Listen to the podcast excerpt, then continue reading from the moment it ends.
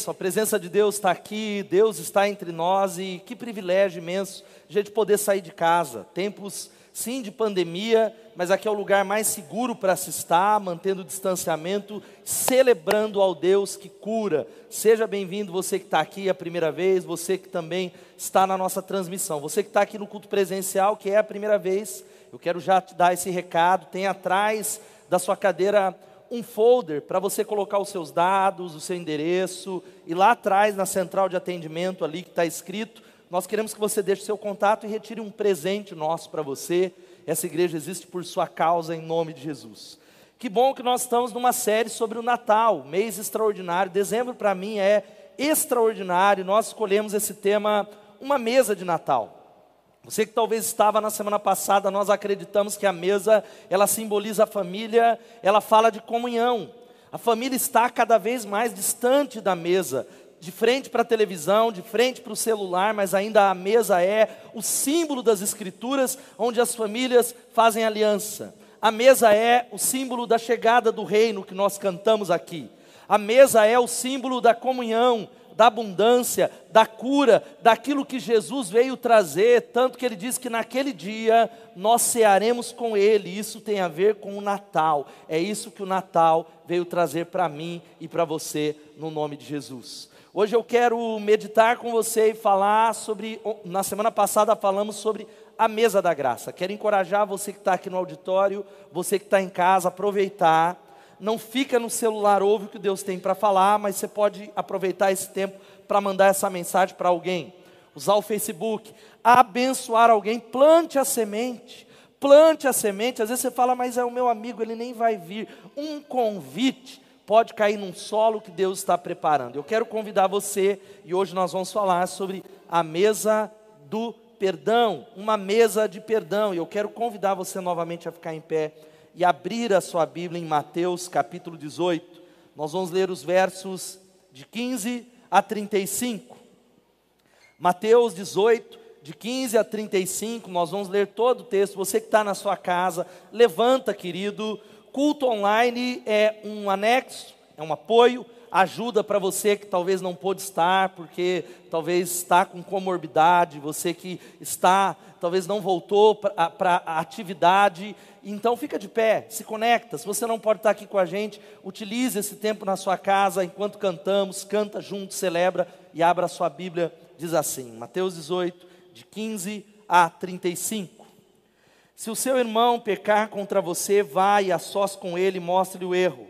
Se ele o ouvir, você ganhou seu irmão. Mas se ele não ouvir, leve consigo mais um ou dois outros, de modo que qualquer acusação seja confirmada pelo depoimento de duas ou três testemunhas.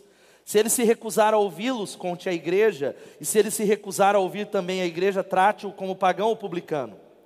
Digo-lhes a verdade: tudo que vocês ligarem na terra terá sido ligado no céu, e tudo que vocês desligarem na terra terá sido desligado no céu. Também lhes digo que se dois de vocês concordarem na terra em qualquer assunto sobre o qual pedirem, isso lhes será feito por meu Pai que está nos céus.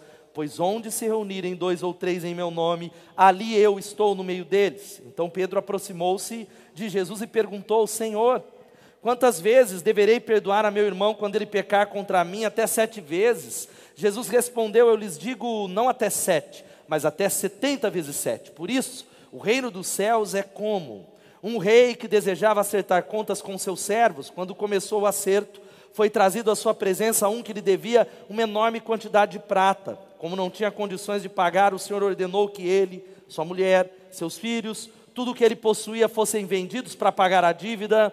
O servo prostrou-se diante dele e implorou: Tem paciência comigo, eu te pagarei tudo.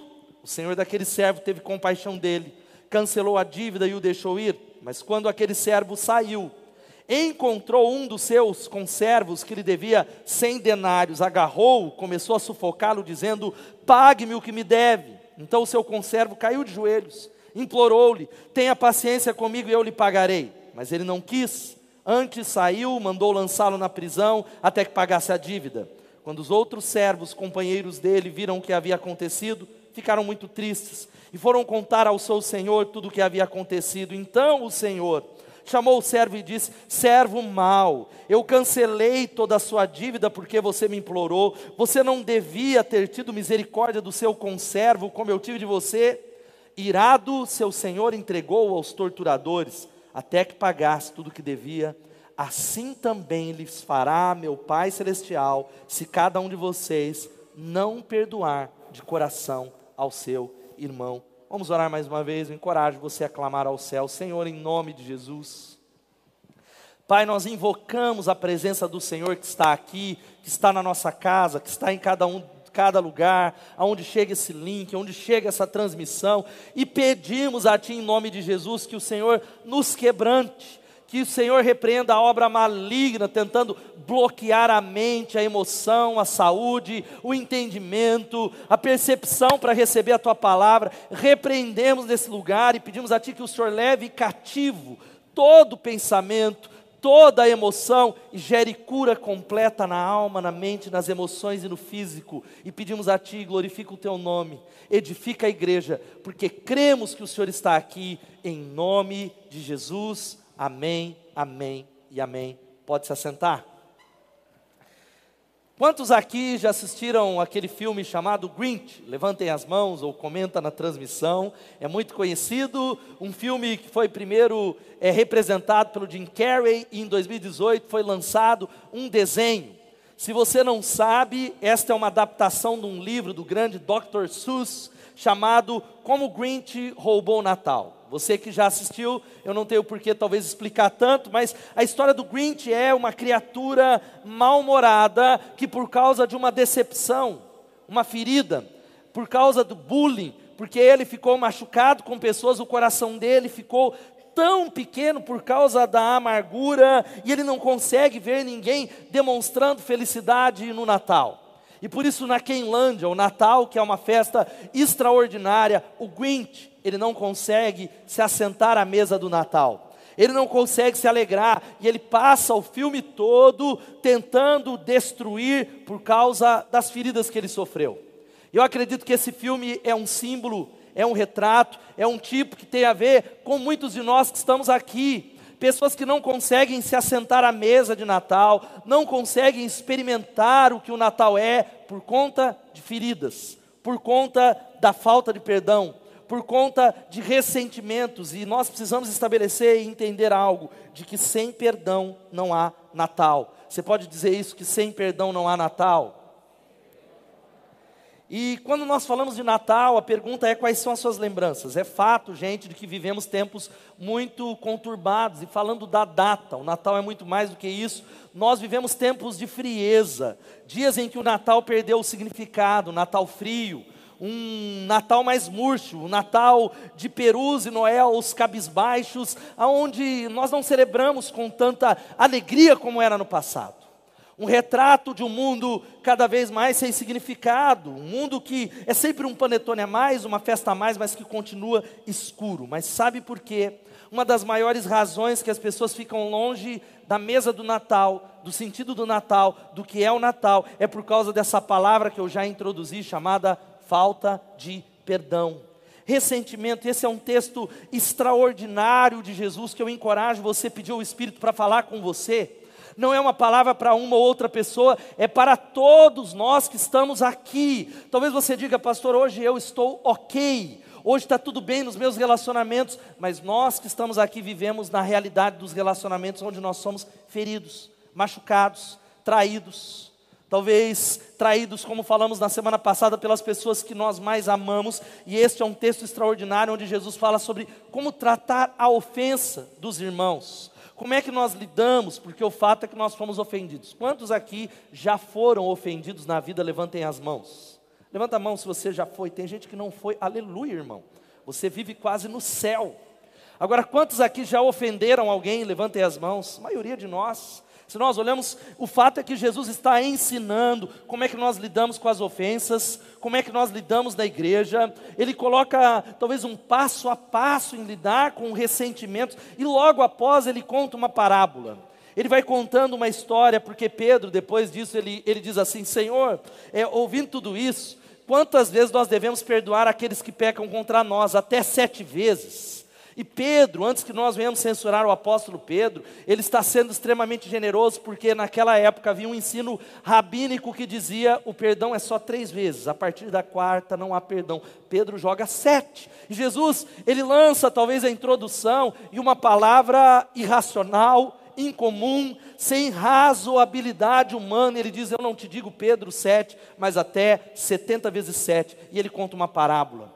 Ele conta sobre um homem que devia uma quantidade, mas tão grande, tão grande, tão grande, que nós não conseguimos calcular, talvez sejam bilhões de dólares, bilhões de reais. O cálculo mais ou menos exato é que aquele homem, aquele homem que devia para o rei, era mais ou menos 150 mil anos de trabalho, era uma dívida impossível de ser paga. E a Bíblia diz que ele diz: Eu pagarei, e o Senhor, que é representado por Deus, o perdoa com graça abundantemente. Diz: Está paga essa dívida, eu estou liberando você, eu estou derramando um perdão é, extraordinário, gracioso sobre você. E o texto diz que logo na sequência, aquele homem encontra um conservo, um amigo que devia três meses de trabalho. Sabe qual o resultado? Se eu tivesse sido perdoado uma dívida como essa, eu diria: Você está livre.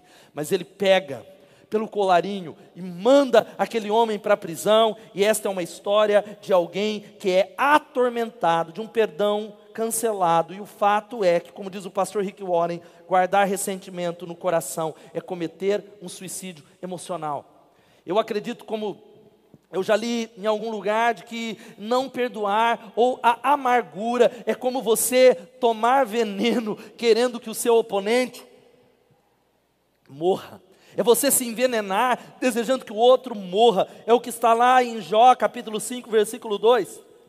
Ficar desgostoso e amargurado é loucura, é falta de juízo que leva à morte. Ou outra versão que diz em Jó 18:4, que diz com a sua raiva você só está se ferindo, porque quando eu decido dizer assim, eu não perdoo o Rodrigo, o fato é que talvez exista uma dívida que ele me deve, mas aquele que se fere, eu não estou ferindo ele, eu estou me machucando com isso. Eu estou carregando isso. E como diz o pastor Carlito Paz, as pessoas mais infelizes que eu conheço são aquelas que estão carregando uma mágoa, talvez há um mês, há um ano, há 10 anos, há 30 anos, há 40 anos, há um dia, eu não sei, mas ressentindo, quer sentir novamente. E nessa manhã eu falei que talvez uma das melhores ilustrações, e eu gosto de falar isso. Quantos aqui, imagine só, se você tivesse guardado todo o lixo que está lá na sua casa durante os 12 meses, como é que estaria a sua casa? Quem é que pode imaginar? É um dia que a gente fica, e hoje pela manhã eu falei isso, sem levar o lixo para fora, as moscas começam a entrar dentro da nossa casa, moscas que parecem pombas, é umas coisas impressionantes. E não só, talvez o pior não é só o lixo, mas é o dedo da esposa falando: Eu sei o que você fez no verão passado, você não colocou o lixo para fora. Agora imagine só um ano, a sua casa ficaria inabitável. Mas nós sabemos muito bem descartar o nosso lixo, nós colocamos para fora, o problema se trata da nossa emoção. O problema se trata do lixo das relações no casamento, na igreja, no trabalho, em família, que nós vamos juntando, guardando, acumulando, jogando debaixo do tapete, e nós precisamos nessa noite, em nome de Jesus, para sentar à mesa do Natal, aprender a perdoar, aprender com Jesus, porque o perdão é um mandamento. Mas o perdão é o miolo do processo de cura na vida cristã é um processo de cura completa. A vida cristã é um caminho e literalmente de perdão. O Deus que nos perdoou e que nos chama a liberar perdão. O Deus que nos restaurou em Jesus, quem pode dar um glória a Deus? Mas este é um texto que fala de coisas pesadíssimas. Jesus vai dizendo que aquele que não perdoa, quando nós não perdoamos, nós abrimos uma brecha para a ação demoníaca na nossa vida. É interessante que Jesus ele olha e ele diz assim, Deus dizendo servo mal, versículo 32, eu cancelei a sua dívida, você não deveria ter tido misericórdia do seu conservo, porque a dívida que você tinha comigo era é 600 mil vezes maior do que a do seu irmão. É uma dívida impagável, e o versículo 34 diz: Irado, seu senhor entregou aos torturadores até que pagasse tudo o que ele devia. E queridos, é isso que vai acontecendo. Talvez existem as áreas mais variadas que são necessários o toque de Deus, mas existem notas pequenininhas que talvez você não cobrou, não resolveu, não olhou no olho, mas que é uma nota pequena. Eu olho para o Jean e eu falo, eu não vou cobrar porque é pequeno, mas os olhares não se cruzam mais nesse ambiente nós não conseguimos mais estar juntos, e eu digo, não foi nada. E aí a Kátia diz, pastor, e aquela situação com a Nick? Eu falo, não foi nada, mas então vamos na minha casa que eu tenho um jantar e a Nick vai estar lá. Não posso, minha agenda está cheia. Se ela está do lado direito, eu vou para o esquerdo, e aquilo começa a machucar, a machucar, a machucar. Eu me lembro na história de, do livro O Amor no tempos, nos Tempos do Cólera, de Gabriel Garcia Marques, que ele conta, ele retrata um casamento que acabou por causa de um sabonete. Quantos são casados aqui? Levantem as mãos. Acabou por causa de um sabonete. A responsabilidade da mulher, a obrigação dela lá naquele casamento era manter a casa em ordem e era responsabilidade dela prover, sabe o que? Toalha, papel higiênico, sabonete. Um dia ela esqueceu de colocar o sabonete no banheiro e um esquecimento que o marido classificou exageradamente. Ele disse assim: eu estou há quase uma semana sem sabonete, não tenho sabonete lá. Ela negou com vigor, era fato, ela esqueceu um dia.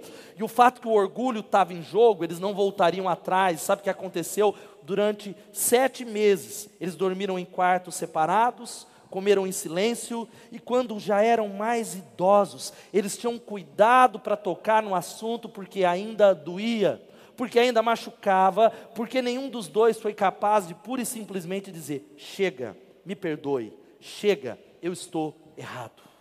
E essa noite eu quero traçar com vocês juntos, como nessa manhã o Espírito Santo está nesse lugar, quais lições nós aprendemos sobre o perdão Quais lições aprendemos com esse texto e com Jesus para nos assentarmos à mesa do Natal, à mesa do reino, à mesa de Deus? Em primeiro lugar, guarde isso e anote: o perdão é uma necessidade vital. Vamos falar isso? O perdão sustenta o universo. É o perdão que faz com que estejamos vivos. Como é que você imagina um Deus santo, puro, todo-poderoso, alto e sublime, que é magoado pelos pecados de uma humanidade cada vez mais caída e distante de Deus.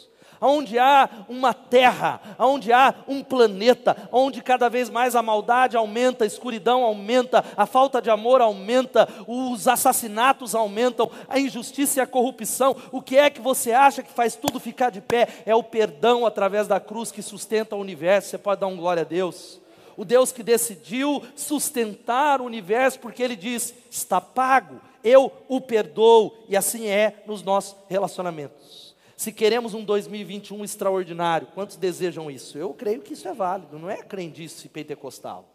Todo ano eu declaro e creio, este ano será o melhor do que foi o ano passado, o melhor ano da minha vida. Eu estou vivendo os melhores anos com Jesus, e assim tem que ser o seu desejo. Mas nós precisamos remover os bloqueadores coisas que impedem você de viver uma vida plena, áreas que têm a ver, e quando falamos de perdão, preste atenção: perdão é composto de dois elementos, natural e sobrenatural. Diga natural e sobrenatural. Uma parte ori origina-se no homem, é você que perdoa, é você que dá o passo, é você que tem relações, e o sobrenatural é que é de competência divina. Existem algumas áreas de que eu não consigo, eu não posso, não há uma possibilidade, porque há uma dívida que eu quero receber. Existem feridas que nos machucam. E por isso é possível restaurar relacionamentos com Deus, conosco, com o próximo, superando compensações, traumas, vícios. Há libertação para você nessa noite em nome de Jesus. Você pode dizer amém? Eu quero ler para você um trecho de um livro da Stormy Marchand que diz O Segredo da Vida Abundante. Ela diz assim: Desde muito cedo nós somos apresentados a figuras imponentes, imbatíveis, os super-heróis. Mesmo sem dar conta, muitas pessoas desejam ou fingem ser uma espécie de super-homem ou mulher maravilha, com força e recursos suficientes para vencer problemas de diversos tipos. Isso acontece, sobretudo, com as questões de ordem emocional, que revelam quanto somos frágeis e vulneráveis. Para muitas pessoas é difícil sustentar sua própria humanidade, porque carregam consigo traumas, medos, insatisfações, sentimentos de inutilidade, uma sensação terrível de que não conseguirão ir muito longe na vida, e muitos desses problemas foram causados por pessoas próximas, pais, amigos, professores, cônjuges, pastores, entre outros, que teceram uma corrente de insegurança e de incerteza quanto à vida, conduzindo-as a atitudes autodestrutivas. A boa notícia, sabe qual é? Tudo isso tem cura, louvado seja o nome de Jesus. Eu quero dizer que a mesma força que você tem aplicado na sua dor nessa noite, a mesma força que fere, que machuca, que te destrói, ela pode ser aplicada nessa noite na sua cura em nome de Jesus. Mas é necessário coragem para dizer assim: é o perdão. Eu entendo que numa dívida maior eu fui perdoado e eu não perdoo. Vou usar o Jefferson de novo, Jefferson, porque ele mereça, mas porque de uma dívida maior eu fui perdoado. Eu libero o perdão porque nós fazemos parte da sociedade dos perdoados e os perdoados perdoam. A sociedade dos perdoados são aqueles que não faz sentido não perdoar porque Jesus mandou. O perdão não é uma opção.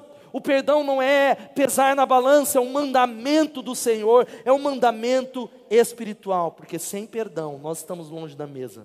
Sem perdão não há Natal. Segunda coisa, sabe qual é a segunda lição? A falta de perdão destrói a nossa vida. A falta de perdão, porque sem percebermos algo que realmente foi feito, nós não estamos falando que feridas não existem. Elas estão destruindo a vida de pessoas em todos os ambientes, espiritualmente, emocionalmente, financeiramente. Nós não conseguimos experimentar o perdão de Deus. E isso faz, a falta de perdão por causa de uma ferida real, faz com que sejamos entregues aos verdugos psicológicos. Essa outra versão vai dizendo torturadores. Está falando sobre aqueles que são os que nos machucam, está falando sobre aqueles que cobram, é, está falando sobre punição. E por quê? Será que é Deus que é mal? Não, Deus está simplesmente dizendo que aquele que não consegue experimentar a graça, aquele que não consegue receber perdão, não pode por sua vez, ou melhor, digo, aquele que não consegue estender perdão é porque não recebeu o perdão de Deus. Porque não há uma outra possibilidade quando entendemos o quanto devemos, o quanto o nosso pecado fere o coração de Deus, o quanto a nossa dívida ela é tão grande, aquilo que é feito contra nós se torna pequeno diante da santidade de Deus. Não é possível, e preste atenção, existem consequências. Sabe o que, a falta de perdão faz? Adoece pessoas física, emocional e espiritualmente. A falta de perdão gera a ira de Deus, porque o céu é o lugar dos que perdoam, o céu é o lugar dos perdoados, o céu é o lugar daqueles que tomaram essa decisão, e onde prevalece a mágoa, morre o amor. A mágoa e a falta de perdão intoxica o ambiente, abre feridas, a falta de perdão destrói relacionamentos, Aquele que não perdoa, ele pode ser alguém que está buscando a Deus, e talvez seja o seu caso. Você ora, você busca, você jejua, você é um crente, mas diz, pastor, eu não sei porque eu não tenho paz. Eu não sei porquê, eu não sei qual é a razão, eu não consigo florescer, eu não consigo ir além, porque a mágoa é um gás venenoso, é um calabouço da nossa alma. Quando nós não perdoamos, nós estamos amarrados a alguém. É como diz o George Herbert, ele diz algo extraordinário, que aquele que não pode perdoar, destrói a ponte que ele mesmo tem que passar. Vai chegar o Alex aqui, Alex, é, vai chegar um ator aqui. e o fato é que nós vamos multiplicando. Talvez existam algumas áreas que não são diagnosticadas, que você não entende, tem pura e simplesmente a ver com a falta de perdão. E quando eu não perdoo, é mais ou menos assim. Eu olho para alguém que me fez algo, que me fez uma situação que foi real. O Alex me feriu. O Alex é alguém que me machucou, e eu digo, não é justo, porque se eu perdoar ele, como eu posso perdoar aquilo que ele fez? E anos se passam, e eu digo, eu não vou perdoar, e o Alex ele está ali. Pode passar 20 anos, e o Alex ele está lá. Eu posso mudar, eu vou mudar de igreja, o Alex está lá. Eu vou mudar para Orlando, o Alex está lá. Eu vou, não, eu vou mudar para a Austrália. E o Alex está lá, porque ressentimento é sentir de novo. Até que eu tome uma decisão de dizer: me perdoa, eu te perdoo, em nome de Jesus. E eu sou livre para a glória de Deus. Você pode dar um glória a Deus e aplaudir o nosso ator. Já está contratado aqui para o ano que vem. É quebrar correntes. Porque quando liberamos alguém, nós descobrimos, descobrimos que o verdadeiro preso somos nós. Agora, queridos, olha aqui para mim, muitos de nós não entendemos, e é interessante e poderoso que Jesus ele introduz na primeira parte que há promessas extraordinárias para a igreja, para você e para nós. Ele, ele, parece que não tem nada a ver, ele fala sobre mágoa e diz: se o seu irmão pecar, vai lá, resolve com ele sozinho, se ele não ouvir, leva mais dois. E aí Jesus está falando: primeiro é sozinho. Não é primeiro falar para a torcida do Corinthians, não é primeiro colocar no Facebook, não é levar para o pastor, não é levar para a torcida do Flamengo, é primeiro sozinho. Se ele não ouvir, aí eu vou procurar dois líderes espirituais. Se eu não ouvir, eu levo a igreja. E Jesus introduz algo que parece que está fora de contexto. Ele diz: Digo-lhes a verdade, versículo 18: Tudo que vocês ligarem na terra terá sido ligado no céu, e tudo que vocês desligarem na terra terá sido desligado no céu. Dão glória a Deus por essa palavra. Se é uma igreja pentecostal, você já estava sapateando no fogo. É uma palavra poderosa. Você entendeu o que Jesus falou? Tudo que nós ligarmos na terra será ligado no céu. Ligamos a cura do Senhor e a prosperidade em nome de Jesus. Desligamos e dizemos, Senhor, desligamos o Covid-19, oramos por restauração, é o que Jesus está falando, sabe qual é a palavra? Autoridade. Ele vai dizendo no versículo 19: Também eu digo que se vocês dois concordarem, é sinfonia a palavra é a palavra que tem a ver com a música, acerca de qualquer coisa na terra, qualquer assunto que pedirem, o Pai ouvirá, porque onde estiverem dois ou três, eu estou no meio de vocês. E por entender esse poder do Senhor, sabe como é que Satanás impede essa autoridade? Sabe como é que Satanás ele tenta impedir isso? A autoridade que a gente tem para amarrar o inimigo, desamarrar as finanças e o desemprego, sabe? Ele começa a entender que se ele conseguir entrar nas nossas igrejas, nas nossas células, nas nossas famílias, nos nossos relacionamentos, por coisas grandes ou pequenas, nós começamos a ter algo, relacionamentos quebrados, não haverá autoridade, não haverá respostas à oração, não haverá poder, não haverá respostas coletivas à oração, e essa é a razão porque há muitos enfermos entre nós. Essa é a razão porque ainda, e não é a única, é claro, existem coisas individuais que existam portas que estão fechadas. Talvez a porta, talvez, eu não sei, alguma porta que você tem clamado está fechada pela falta de perdão. Talvez existe um ministério não está florescendo pela falta de perdão. A presença de Deus, e gente, existem pessoas nesse ambiente, no online, que estão cansadas, sobrecarregadas, elas fazem exercício, elas vão para a academia, elas viajam e elas voltam cansadas, talvez doentes, e não é algo físico não é esforço. Elas vão para o médico e o médico fala: Ó, oh, você está doente, mas eu não consigo diagnosticar. Você tem dores que são reais, mas não há um diagnóstico. Sabe qual que é o problema? Amargura, ressentimento que nos cansam, que nos ferem, que nos adoecem, que vão destruindo tudo e todos. Por isso, perdoados e perdoadores são livres e sarados no nome de Jesus. Você pode dizer amém? E agora eu abro um parênteses, como eu fiz nessa manhã, que enquanto você não perdoar, estará doente, adoecendo outros e preso, como eu estava preso ao Alex aqui nessa ilustração. É claro que se você foi vítima de abuso físico, emocional, sexual, negligência, especialmente quando criança, eu lamento a dor que você sofreu de todo o meu coração em nome de Jesus. Nós lamentamos essa ferida que tem marcado a sua vida, mas eu quero dizer que você não encontrará verdadeira paz e verdadeira liberdade enquanto não dizer eu perdoo, eu o libero. E a terceira coisa, sabe qual é? É essa, de que o perdão precisa ser ilimitado. Vamos falar isso? É a lei do perdão perpétuo 70 vezes 7. Eu já expliquei que Pedro jogou 7. Ele falou: Eu vou jogar lá em cima para Jesus falar. Esse é o apóstolo Pedro. Este é o líder cheio do Espírito Santo Labachúrias. E Jesus falou assim: Não, eu não te digo 7, mas até 70 vezes 7. Jesus, ele está extrapolando os limites humanos para dizer algo bem para mim e para você. O perdão não é humano, ele é divino. O perdão não é uma possibilidade de eu olhar para o Tiago e, e, calcular e dizer eu acho que dá para eu liberar ele dessa conta. Não, não, não. É algo que é nosso, mas é espiritual, é divino. Porque o grande problema, preste atenção, quando se trata de perdoar pessoas, existem coisas que podem ser pagas. Por exemplo, carros aos quais nós amassamos têm que ser pagos. Não é verdade?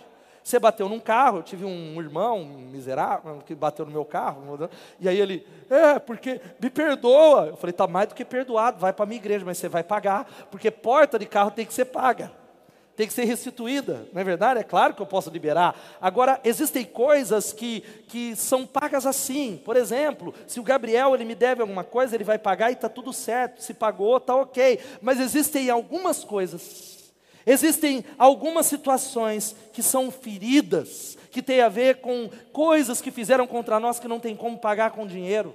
Não existe, talvez você diz eu não perdoo porque ele precisa pagar. Não tem como pagar.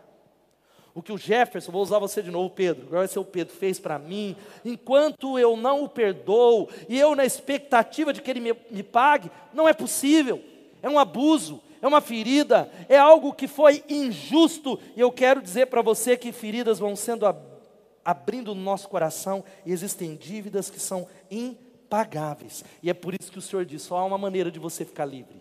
Só uma maneira de você receber o meu perdão, porque o perdão nos liberta da dívida e assim a gente pode ser livre. O padrão do perdão é divino, ele é uma questão da, de obediência, como diz o Harold Kushner. O perdão é um favor que você faz a você mesmo nessa noite. Você que está em casa, o perdão é um favor que você faz a você mesmo.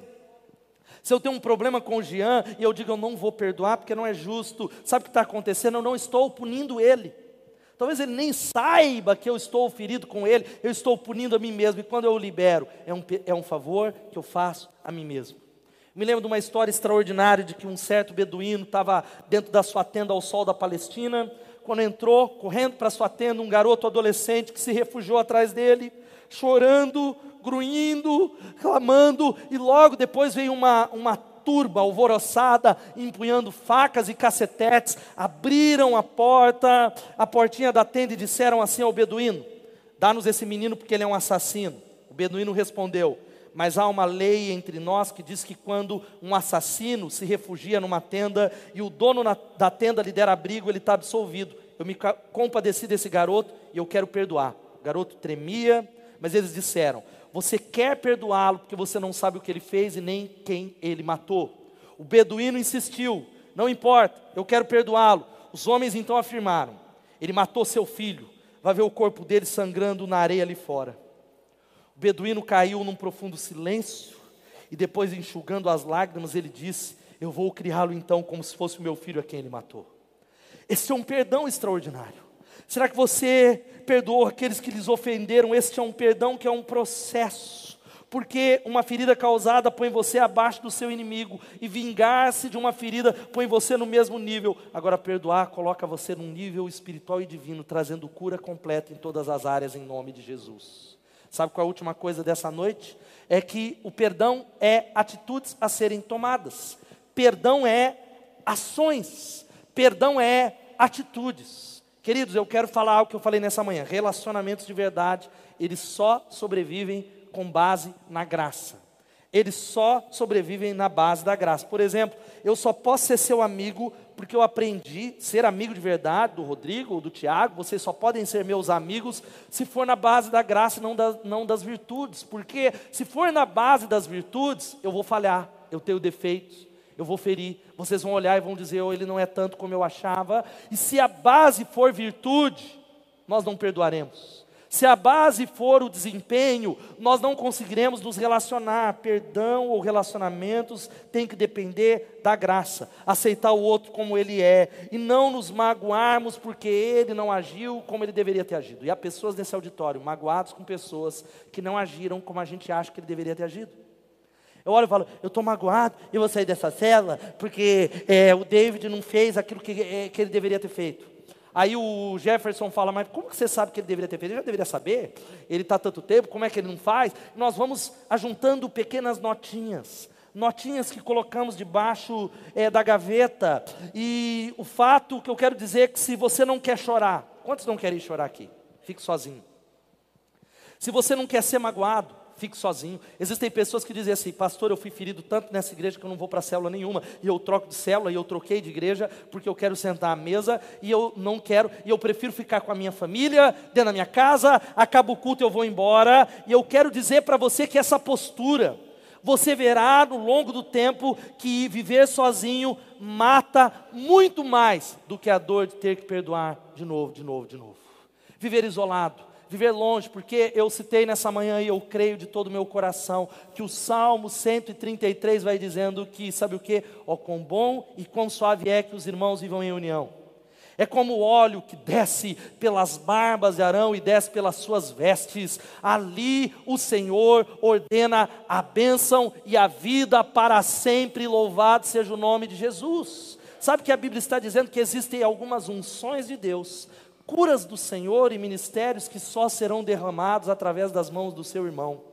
Não é ele que é o poderoso, mas é através dele, na instrumentalidade dele, talvez no ajuntamento do povo de Deus, nas células, onde há uma resposta que Deus vai usar. Quem está do seu lado não é só o pastor para dizer: Eu abençoo, eu oro por você, seja curado, ouvidos e toques que nos curam em nome de Jesus. Quem pode dar um glória a Deus? Agora, queridos, enquanto Paulo vai chegando aqui, há uma divisão da obra, uma coisa que cabe só a Deus fazer e algo que só você tem que fazer. Quando se trata de perdoar, e a gente vai orar aqui, nós confundimos os canais. A gente quer fazer a parte de Deus e queremos que Deus faça a nossa. E eu termino essa mensagem falando que Jesus deu um processo para procurar pessoas e restaurar e sentar à mesa. Entrar na mesa que é a mesa aberta para você. Primeiro, cautela. Cautela. Se você precisa perdoar, Jesus disse: o seu irmão pecar contra você, vá e a sós com ele. Vá num espírito desarmado, sozinho, não reúna amigos para falar. Vocês viram o que a Thaís fez para mim? E aí nós vamos amargurando pessoas. A raiz de amargura contamina. Eu tenho visto famílias se dividirem por causa de problemas que deveriam ser resolvidos no primeiro passo. Mas eu não tenho coragem de falar para o Gabriel e para o Alex. E eu não tenho coragem de fazer o que Jesus mandou e eu falo com outros. Eu tenho visto um monte de problema dentro dessa igreja que vai, é, é gente que tem notinhas pequenas e ao invés de fazer o que Jesus falou, vá lá primeiro, vão na sala do pastor. Pastor, tem que falar, orar por mim, que estou com problema. Ele vai para o líder de célula. Ele procura, ao invés de ouvir a primeira coisa, Jesus ele está falando que peça ajuda de Deus em primeiro lugar e vá em paz. Vá para resolver. Esse princípio requer coragem. Existe um tempo certo que não é protelar, mas é ser sábio. E ser sábio é dizer: se eu procuro a Nick, se eu procuro o Jean, é porque eu quero restaurar. Não vá se você não quer restaurar. Não vá se você não quer perdoar. Não vá se é o seu orgulho que te motiva. Mas se o seu irmão pecar contra ti, vá. Sabe qual que é a segunda coisa aqui? Confrontar com amor confrontar com amor. O texto fala algo que é muito chocante e poderoso. Diz que o rei é, o reino dos céus é o reino dos céus é semelhante a um rei que foi cobrar uma dívida. Sabe qual é o meu o seu problema? A gente não quer cobrar dívida. E não há problema nenhum em não cobrar dívidas, desde que você diga eu estou liberando verdadeiramente, porque o primeiro passo para perdoar pessoas é reconhecer que você foi ferido. Há muita gente que foi ferido, mas joga debaixo do tapete e fala: está tudo certo, estamos aqui, estamos na mesma célula, estamos orando, estamos cantando, ministrando, mas existe uma nota que precisa ser esclarecida. Existe algo que eu preciso olhar no olho do Alex e falar: Alex, eu vim para te perdoar, mas eu preciso falar que tem uma nota aqui, tem uma notinha, machucou, feriu, mas eu quero re restaurar com você. Você entende isso? Eu quero pedir perdão para você. Eu quero dizer isso para você, eu quero restaurar o relacionamento, dizer que você falhou, você me magoou, dar nome ao pecado cometido com, contra mim, num espírito de amor. Porque arrependimento, a melhor definição, quando eu olho para um irmão, e existe muita coisa que nós vamos deixando para lá, destruindo a igreja de Jesus, destruindo a nossa vida. Arrependimento é a expansão da consciência. É quando eu permito o meu irmão a enxergar de uma maneira que ele não consegue, é iluminar algo na vida dele que ele não conseguia observar, é ajudá-lo ele a voltar ao caminho. Por isso que Jesus ele fala assim: se ele não ouvir você, leva duas pessoas que são sábias e maduras, para que talvez ele olhe e diga: Eu não ouvi o Gabriel, mas eu ouço eles, eu me arrependo. Agora é claro, se ele não ouvir, leve à igreja. Se ele não ouvir,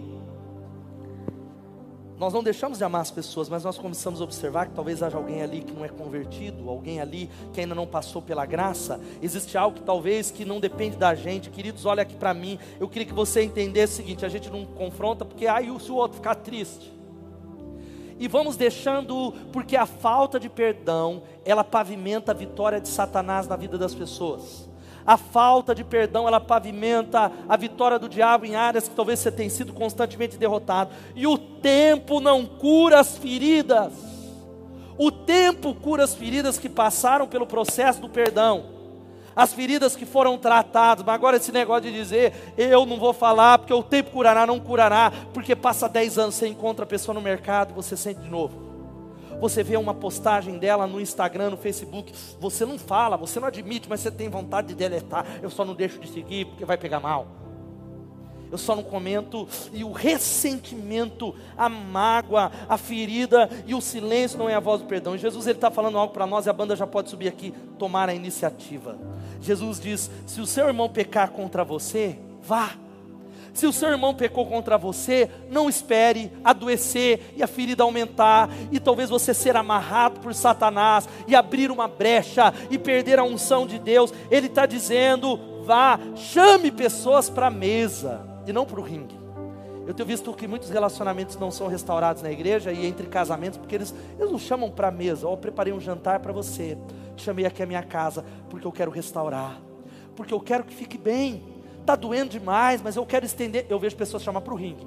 Nós vai resolver agora, Paulo, eu e você. Lá, Pedro, veio aqui, a coisa já você fez. E nós vamos fazer gingar na capoeira e, e, e vai aumentar a ferida. E vai virar briga. E Satanás acha uma avenida e a última coisa é perdoar sinceramente. 35 diz assim também: lhes fará meu Pai, se cada um de vocês não perdoar de coração seu irmão. E aqui, a gente usa esse versículo para não perdoar.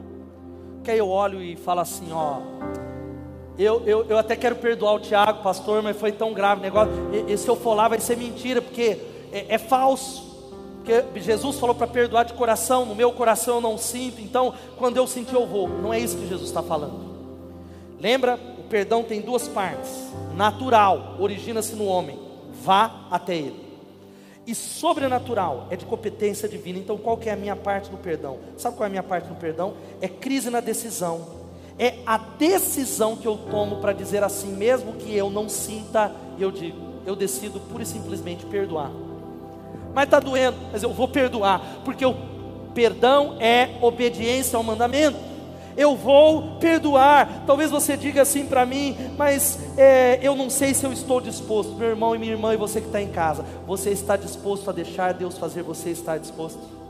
Você está disposto a pedir, Deus, eu não estou nem tão disposto a dizer, Deus está falando assim, filho, decida perdoar, que aí depois eu darei a você, no processo e no decorrer, um conjunto novo de sentimentos através do meu poder em nome de Jesus. O problema é que a gente inverte. A sua parte é decidir, a de Deus é te dar sentimento. E talvez o perdão é algo, a palavra, eu fecho que eu quero dar uma tarefa prática para você que está em casa, é reparação. Às vezes existem situações que você vai ter que perdoar todo dia. Como assim? É. Existem feridas tão grandes que você decidiu perdoar hoje. E amanhã o diabo vem de novo falar, ah, mas não é justo, não é certo, você precisa ajoelhar e falar, Deus, eu perdoei, eu, eu estou perdoando ele novamente, Senhor, eu, é, é, é, mandamento, é fé, porque Jesus me perdoou, porque o perdão nos liberta, nos cura em nome de Jesus, queridos. A evidência do perdoado é a capacidade de perdoar, e eu quero fechar essa palavra dizendo que memórias dolorosas você está escolhendo manter na memória. Alguma coisa que foi dita por alguém, algo que alguém pensou a seu respeito e falou mal de você, machucou você, isso ainda dói hoje. Talvez você fale, ah, pastor, faz 15 anos, mas quando eu penso, dói como se fosse hoje. Faz 20 anos, já era para eu ter deixado para trás. Alguns de vocês aqui precisam perdoar um ex-cônjuge, um ex-marido, uma ex-esposa que fizeram a vida de vocês um inferno. Não permita que ele faça um inferno hoje, liberando. Talvez um, um líder, uma ex-namorada, um ex-namorado. Talvez você diz assim: "Eu não posso". Você precisa permitir que Jesus restaure, abra sua vida para ele. E sabe qual que é a nossa lista aqui? Eu quero encorajar a gente a sair de casa, uma lição de casa para a nossa igreja, quem está assistindo durante a semana. Pega agora, já, sua Bíblia, pega um papel que está aí, e você vai fazer duas listas chamadas listas de reparação. A primeira lista você vai pegar agora, porque esse é o primeiro passo pegar uma lista, porque às vezes a gente nem, nem lembra de pessoas e fatos que machucaram você. Você vai escrever aí agora, se você puder fazer, olha, eu estou escrevendo aqui essa situação, o nome de fulano. É, Espírito Santo vai trazer à memória coisas até mesmo da infância, coisas que você achou que superou, mas que ainda estão aí, e colocar. Mas não se preocupe com o seguinte: mas como é que eu vou conseguir perdoar o meu pai? Como é que eu vou fazer? É, como é que eu vou conseguir? Calma. É um passo cada vez. O primeiro processo é dizer, Deus, eu estou alistando para fazer esse processo de restauração. O segundo, sabe qual é? Fica de pé no seu lugar, meu irmão e minha irmã. O segundo é, faça uma lista das pessoas que você feriu.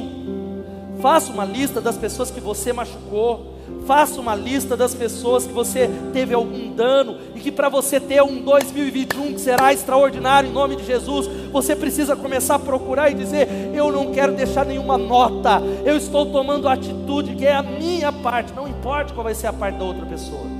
E querido, opa, o Grinch, sabe qual é o final dessa história? O Grinch, ele teve o coração que era pequenininho expandido causa de uma menininha que não desistiu dele, chamado Cindy Lou, que não desistiu, que amou, que amou, que amou, e ele foi transformado e finalmente ele pôde ir na Quenlândia participar das festividades de Natal, porque sem perdão não há Natal, porque só assim nós poderemos ter um feliz Natal em nome de Jesus. Sabe, eu quero encorajar você a baixar sua cabeça e clamando a Deus, orando Talvez alguns de vocês vão precisar se ajoelhar, alguns de vocês precisam de apoio em oração, porque é um processo, mas tudo parte de uma decisão. O homem da parábola, ele não teve uma segunda chance, ele foi entregue aos torturadores. Jesus está dando uma chance a você para não estar amarrado a alguém e ter uma nova vida livre. Nós vamos cantar essa canção e você que está em casa, não desconecte. Eu quero pedir que você faça o seguinte: você vai escrevendo a lista, você vai se ajoelhar. Se você quer sair do seu lugar, como fizemos nessa manhã, você precisa vir aqui à frente e dizer: Jesus, Jesus, é no teu altar, eu preciso, porque eu estou ferido e machucado. Quando cantamos, você vai vir. E no final, nós vamos orar juntos por isso, pedindo, porque o Espírito de Deus está aqui. Vamos cantar ao Senhor, aleluia. Vamos cantar isso em nome de.